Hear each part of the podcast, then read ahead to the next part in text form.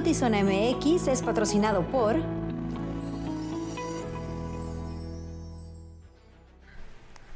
Muy buenas tardes, bienvenidos a Notizona MX. Les saluda con gusto Alejandra Gagiola en este miércoles, mitad de semana, con todavía condición Santana, ya una disminución en los vientos, pero nos esperan todavía altas temperaturas el resto de la semana. Luis Eduardo, ¿cómo estás? Alejandra Gagiola, bien, contento de saludarte y pues sí, con estos efectos que dejan los vientos Santana, por lo menos en un servidor la garraspera y la constipación fuertísima que al momento de sonarme con sangre toda la cosa, ¿no? Que ya vi que es consenso general, a mucha gente le pasa lo mismo y si no, los labios bien resecos partidos. Incomodísimo. La incomodísimo. condición esta de las alergias que a todo el mundo trae jodido, sí está fuerte el tema. Entonces, pues sí, ya estamos en los remanentes, va de salida, pero de todas maneras se está pegando y está pegando también en el tema de los incendios. Sí, hubo tres fuer- incendios fuertes entre ayer y hoy, eh, de- desde el fin de semana y también ayer y hoy, que también generan una contaminación mayor y que, que sea difícil respirar. Vamos a darle detalles sobre esto. Pero bueno, antes vámonos a otro desastre natural y vamos a, aterrizando en Guerrero. Arrancamos, Alejandra, con el tema de Guerrero debido al devastador huracán Otis, que ya todos eh, malamente conocemos, porque azotó a los ciudadanos de Guerrero, no solo a Acapulco. El ayuntamiento de Tijuana se unió en apoyo precisamente a los afectados por este huracán. En las instalaciones de Palacio Municipal y todas las delegaciones se instalaron centros de acopio donde la comunidad podrá realizar un donativo en especie de 8 de la mañana a 3 de la tarde. Los donativos deberán de ser alimentos no perecederos, artículos de higiene personal como enlatados, agua embotellada, jabón en barra, papel higiénico, entre otros. Bueno, tenemos este servicio social que ojalá escuchen y tomen en cuenta, porque a veces son estas cosas que escuchamos y los pasamos de largo, pero si estás en posibilidades de ayudar, piensa que podría ser tú, porque familiares de Carla Miriam Ruiz Amador solicitan apoyo para donar sangre O negativo con la que compensarán la que ya le han puesto en el tratamiento que actualmente lleva. Carla Ruiz es una mujer que se ha destacado por participar de manera activa en la función pública y privada, siempre dando lo mejor de sí. Hoy requiere nuestro apoyo, así que si tienes posibilidad de ir al, Banco de Sangre AIMA, ahí están los detalles. Banco de Sangre AIMA, eh, sangre tipo O negativo. Abrazo fuerte, Carla, y como se dice en estos eh, casos, fuerza y mucha luz para ti, Carla, y para tus familiares. Todo va a salir bien. Oiga, cambiando radicalmente de tema, usted de seguro fue de estas miles de personas que disfrazadas salieron ayer por la noche en la Avenida Revolución en la zona centro de Tijuana. Como ya es una tradición tijuanense, se unieron a esta festividad de Halloween en la que pues salen caracterizados de sus personajes favoritos. No sé qué le gusta, vampiros, brujitas, eh, zombies, eh, tiburones, bueno, hasta conejitas de Playboy por ahí andaban. Niños y niñas, adultos, bebés, de todo. Mascotas incluso deambularon por las calles de la ciudad con todo tipo de disfraces. La Policía Municipal informó que los trabajos realizados a través de las cámaras de videovigilancia presencial y con drones dio como resultado un saldo blanco, lo cual nos da muchísimo gusto. Representantes de Canacar en Tijuana hicieron un llamado a las autoridades aduanales para que se busque la manera de disminuir los tiempos de espera, principalmente los días festivos, fecha en la que habían solicitado que la aduana estuviera abierta ocho horas, pero solo estará abierta tres horas adicionales. Señalaron que los principales afectados son los choferes que deben esperar hasta seis horas, además de los conductores que van a su casa o a su trabajo y que quedan varados en muchas ocasiones, atrapados en el tráfico. Y no se diga quienes tratan de llegar al Aeropuerto Internacional de Tijuana porque hasta allá se hace la fila de trailers. Representantes de la Canacar en Tijuana hicieron un llamado a las autoridades de ambos lados de la frontera para trabajar en conjunto y disminuir las largas horas de espera que conlleva cruzar mercancías hacia Estados Unidos. Celebramos que la aduana mexicana nos anunció el día de ayer y lo agradecemos que el, el horario del primer día festivo que será el próximo 2 de noviembre será de 8 a 5 de la tarde. Nos dieron una extensión de 3 horas adicionales a este día festivo y eh, nosotros lo agradecemos aunque creemos que es insuficiente. Hacemos un llamado formal a que el día 20 de noviembre próximo sí tengamos horarios regulares de trabajo para poder eh, pues, aminorar todo el, caos que se, que se crea en la zona para poder cruzar mercancías. La preocupación más cercana está relacionada con los días festivos que están por celebrarse antes de finalizar el año y que son los que generan incremento en las filas desde el callejón de exportación, pasando por el Boulevard Bellas Artes hasta más allá del aeropuerto. Necesitamos que nos, que nos auxilien con más eficiencia en la aduana. Necesitamos eficientar el sistema de la aduana y necesitamos eficientar también el trabajo de la Policía Municipal organizando el Boulevard Bellas Artes. Necesitamos que nos ayuden a movilizar a nuestros operadores hacia el callejón. Ellos están seis, siete horas eh, haciendo fila y sufriendo las consecuencias de no tener un espacio para alimentarse, para hacer sus necesidades y la ciudadanía está siendo afectada también. Estos días festivos, como bien dice nuestro delegado, eh, va a haber afluencia en el aeropuerto y con nuestras unidades estaremos bloqueando el acceso al aeropuerto. Asimismo, se señaló que a pesar de la reparación de la calle 12 en el Parque Industrial Chilpancingo, la situación no será favorecedora una vez que finalice esta reparación, ya que continúa la recepción en vialidades cercanas debido a la construcción de la garita Otay 2. Con la construcción de la nueva aduana Otay 2, perdimos una vialidad que la conocemos con la Avenida de las Torres. Esa vialidad alojaba todos los camiones vacíos. Entonces, Traemos 3.750 camiones diarios de lunes a viernes. 1.250 son vacíos y aún con la terminación de la calle 12, pues vamos a perder como 25% de capacidad de las vialidades de Tijuana. Y, esa, y esa capacidad se va a concentrar en Bellas Artes. Los representantes de la Canacar en Tijuana solicitaron además que por parte de Estados Unidos se vea la posibilidad de no cerrar operaciones durante los días festivos en el vecino país, ya que la demora de un día en el cruce de Tijuana a Estados Unidos deja afectaciones por los siguientes seis días. Con producción de Tania Hernández, informó para Notizona MX, redefiniendo la información, Uriel Saucedo.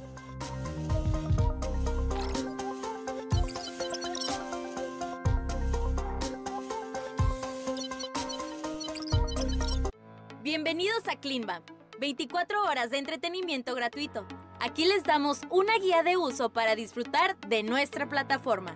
Primero, ingresa a la web buscando portal Klimba. Accede a la página.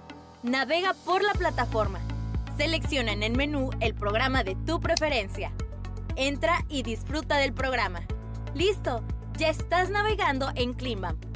Comparte con tus amigos, familiares, compañeros de trabajo y sigue disfrutando las 24 horas de Klimba diversión información en un solo clic.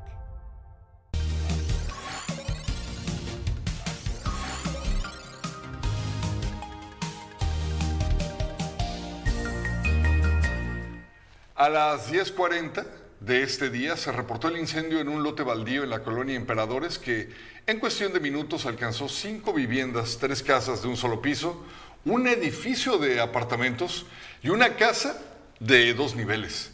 El incendio que se pudo observar desde distintos puntos de la ciudad fue atendido por cinco estaciones de bomberos en compañía con Protección Civil y Cruz Roja. Desde el fin de semana se reportaron más de 200 incendios a consecuencia de la condición Santana, de los que cerca de 30 fueron casas habitación.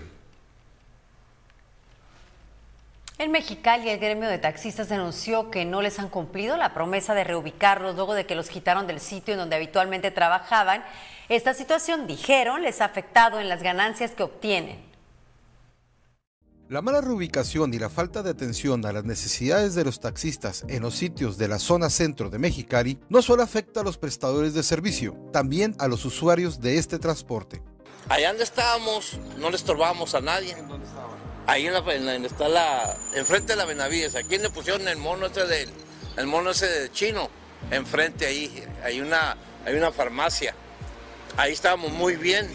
Ahora no ocupamos tanto, tanto, nosotros no ocupamos tanto campo. ¿Por qué fueron removidos de ese sitio?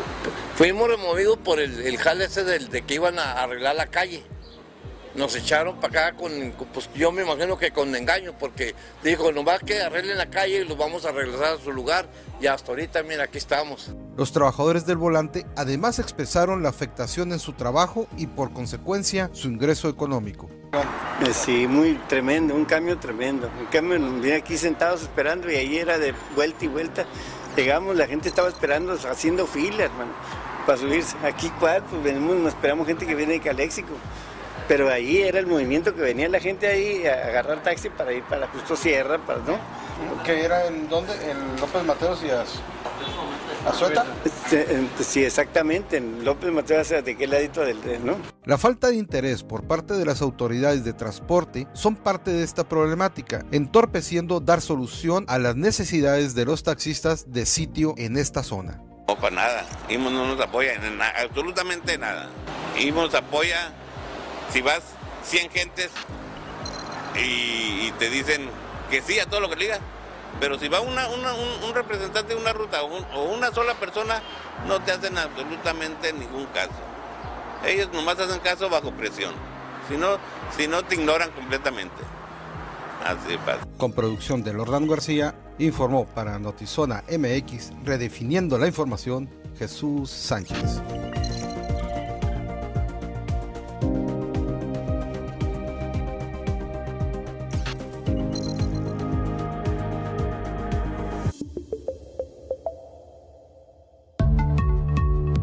Rehabilitación del Centro Acuático Rosarito en la Unidad Deportiva Andrés Luna.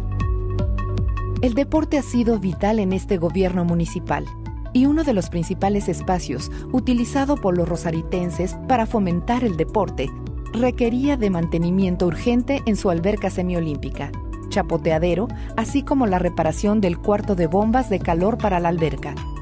Todo ello se realizó con una inversión de 7.340.000 pesos todo con recursos propios, gracias a las finanzas sanas de este gobierno. Así cumplimos nuestra promesa de impulsar el deporte a través del mejoramiento de las instalaciones deportivas. Esto es infraestructura que brinda bienestar. Informe 2. Resultados de gobierno. Araceli Brown Figueredo, presidente municipal de Playas de Rosarito. Este 14 de diciembre, el nuevo millonario puede ser tú. Compra hoy tu boleto del 91 sorteo magno de la Universidad Autónoma de Baja California y participa por 24 millones de pesos. También puedes ganar 4 millones de pesos, 5 autos del año y mucho más. Disponibles en www.sorteosuabc.mx. Ante la llegada de la festividad del Día de Muertos, autoridades municipales en Tijuana anunciaron una serie de cambios en los horarios para que las familias puedan acudir a visitar a sus difuntos. Mañana, jueves 2 de noviembre, el horario en los 13 panteones que administra el gobierno municipal será de las 8 de la mañana a las 18 horas, mientras que el viernes 3 eh, de noviembre operarán en horario de 9 de la mañana a 16 horas 4 de la tarde. El sábado 4 de noviembre, el horario en los panteones 1, 2, 4, 5, 6, 11, 12 y 13 será de las 9 de la mañana a las 14, eh, 2 horas de, eh, de la tarde, las 14 horas, y el domingo 5, los panteones 1, 12 y 13 mantendrán sus puertas abiertas de las 9 de la mañana a las 2 de la tarde. Con motivo de las festividades, las cámaras de Zona MX hicieron una visita por el Panteón Público más viejo de Tijuana, el cual existe desde 1882. El Panteón Municipal número 6 es conocido como el más viejo de Tijuana. Lo cierto es que hay otros, como el de Cueros de Venado, que si bien es privado, tiene más antigüedad no obstante, en cuanto a cementerios públicos, el ubicado sobre el Boulevard Federico Benítez es de los primeros de la ciudad, cuando Tijuana era una tierra dedicada al rancho y a la ganadería. Cuando la gente empieza a morir, además de las misiones, también necesitan este tipo de panteones, sobre todo cuando las misiones fueron este, em, convertidas en ranchos.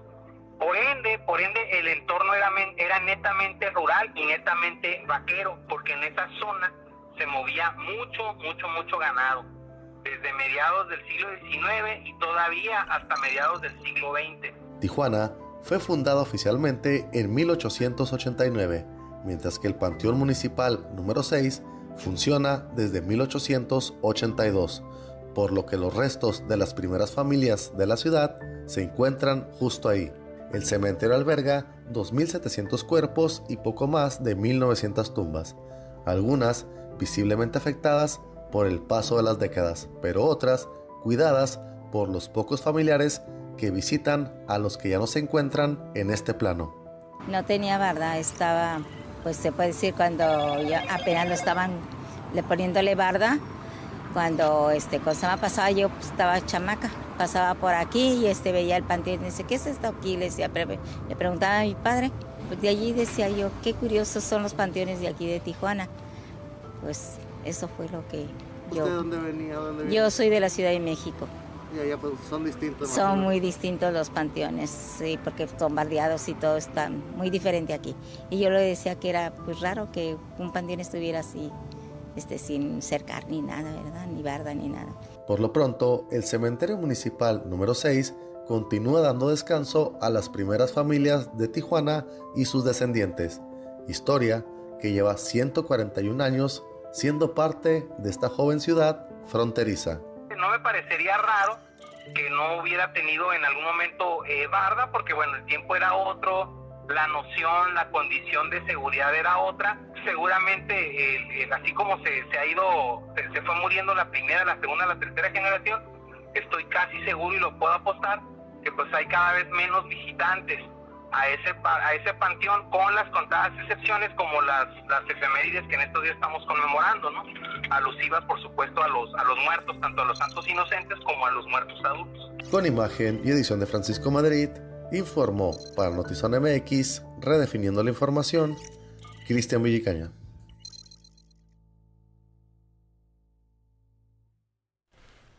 Oiga, en el siguiente capítulo de Reseñas y Palomitas analizaremos, bueno, me huele a manada, ¿verdad? Va a analizar mi compañero Ernesto Eslava, eh, la película en esta esencia del Día de Muertos, eh, la bonita canción de Recuérdame como un icono de esta tradición mexicana, o sea, Coco. Vamos a verla.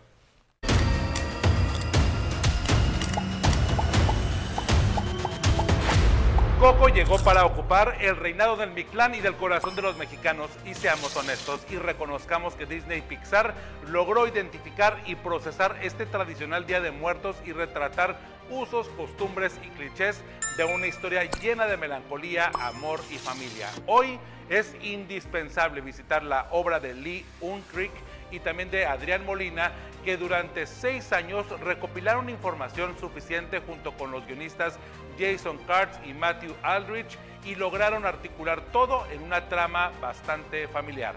Coco es la historia de Miguel, un niño que sueña con ser músico, pero su familia tiene una fuerte animadversión con el mundo artístico luego de que su tatarabuelo abandonó a su hija, mamá Coco, por seguir sus sueños de componer, cantar y tocar la guitarra. En un día de muertos en México, Miguel se adentra al Mictlán y descubre el- la verdadera historia de su tatarabuelo y de la canción más famosa de un legendario cantante, de Ernesto de la Cruz. Esta canción obviamente es Recuérdame. Coco capturó la esencia del Día de Muertos en esta película que explica el paso del inframundo y la visita de los seres queridos al mundo terrenal en este día tan especial mediante el puente del Cempasúchil, siempre y cuando la fotografía del difunto sea colocada en el altar con la ofrenda con comida y con el perro para ayudar a cruzar este umbral que nos divide a los vivos de los muertos. En esencia, Coco nos habla de la melancolía, del recuerdo, de los sabores, los olores, los colores, las sonrisas y los anhelos compartidos.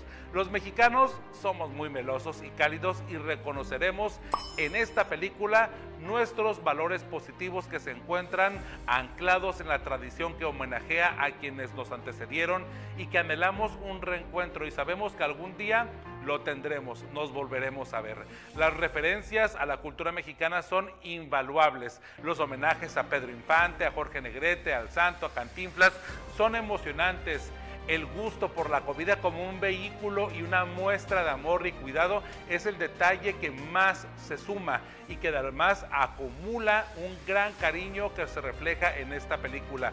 Hablar de la banda sonora es enaltecer el trabajo dirigido musicalmente por Michael Giacchino, que también se involucró en películas como Up, Ratatouille, Rogue One, Star Trek, Lightyear, pero en Coco del 2017 se logró lo que no se lograba, yo creo, esa es mi opinión, desde Toy Story en 1995. Canciones como Un poco loco y Recuérdame que trascendieron todas las barreras, que funcionan en la vida cotidiana de los espectadores y de la narrativa de la película en donde aporta parte de la narrativa, parte de la trama de toda esta historia llena de amor y llena de cariño. Hoy es difícil no cantar Recuérdame el Día de Muertos. Hoy es difícil no suspirar al ver a Mamá Coco cantar con Miguel en esa escena climática final. Atrás quedó estas noticias de que Disney quería registrar de su propiedad el Día de Muertos y quedaron también fuera todas estas demandas de películas mexicanas y quisieron aprovechar todo el movimiento que había desarrollado Disney Pixar y aprovechar para hacer películas similares. Los mexicanos en cualquier parte del mundo, después de ver Coco, le entregamos nuestro sentimiento, nuestro corazón y es parte de la tradición. Un poco triste que la historia no se haya sido contada por parte de algún mexicano o producido en nuestro país, porque tal vez ese es el mensaje paralelo que lleva Coco, que para apreciar lo que tienes cerca de ti en tu vida, tienes que moverte al otro mundo. No lo sé, hay que pensarlo y ver este paralelismo que tiene el mensaje de Disney, Pixar y Coco para todos nosotros en este Día de Muertos. Evidentemente, como ya les dije, se hablé del corazón, hablé de la familia, hablé del sentimiento. Cinco de cinco estrellas. En verdad esta película para mí es perfecta. Yo no le movería nada, ni tampoco esperaría que hicieran otra secuela. En verdad, así está bien y así se ganó nuestro corazón. Por si alguien preguntaba, soy Ernesto Eslava, sigamos hablando de cine, de series aquí en GameBam.com.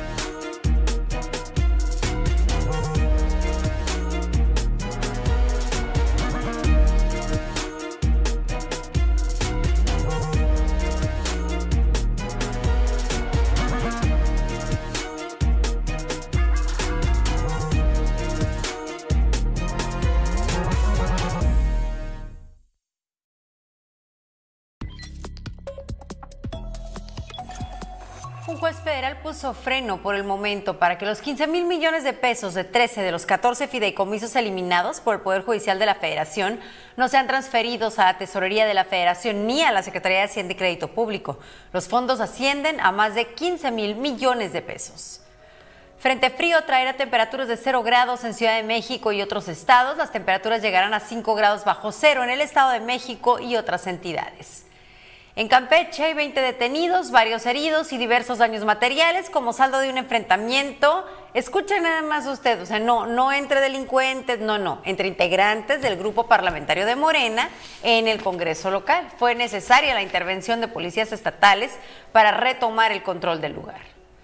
Circulan videos en donde estudiantes de Harvard que protestan contra Israel rodean agresivamente a un estudiante judío, le impiden el paso en el campus.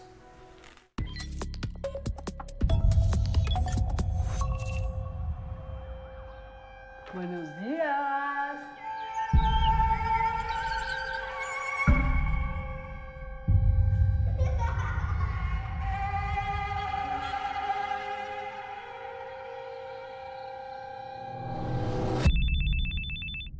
Uno de ustedes tiene un secreto. Un pecado que cometió y que cree que puede ocultar.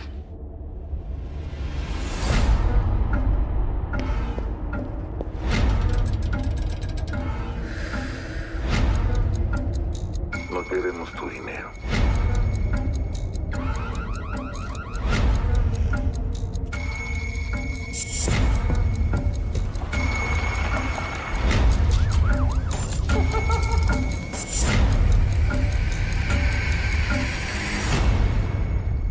¿Hasta dónde quieres llegar? ¿Qué quieres de nosotros?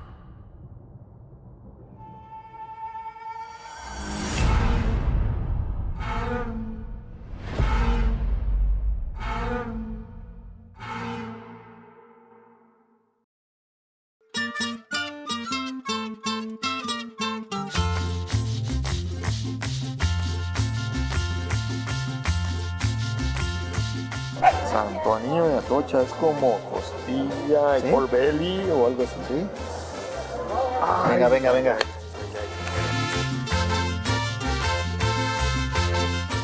Mira nomás qué delicia esto, ¿eh? Jugosito, jugosito. Qué bruto.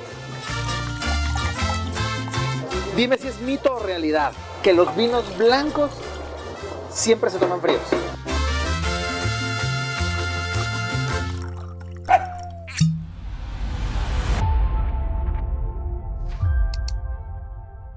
Se ha convertido en una verdadera estrella en algo en lo que todavía hace algunos años la mujer no figuraba tanto y que ha representado la posibilidad de que otras mujeres sigan esta misma carrera.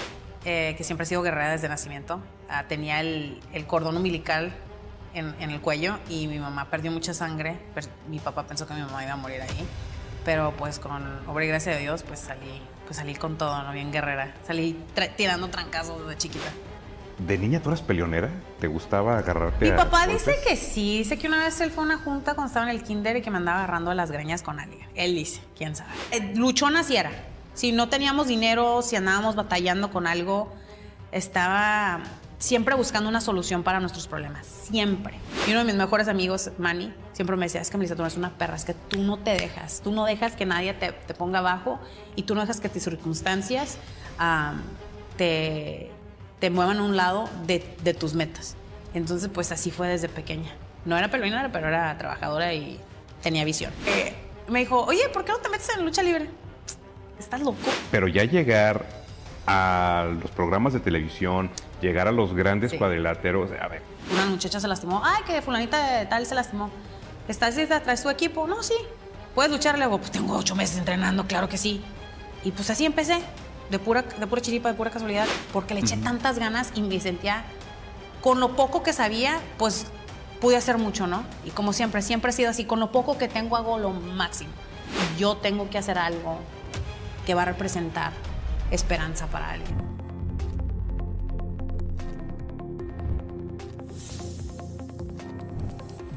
No se pierda Zona Contexto mañana, jueves, a las 7 en punto. Otra integrante del Paseo de la Fama, Ton Rosa, igual que Pablo Arragán. Así que entre celebridades se dará esta charla. Y si usted se quedó, digamos, contento por las celebraciones todo, nada más déjeme dejarle algo que le va a hacer la muina, que le va a hacer el retortijón.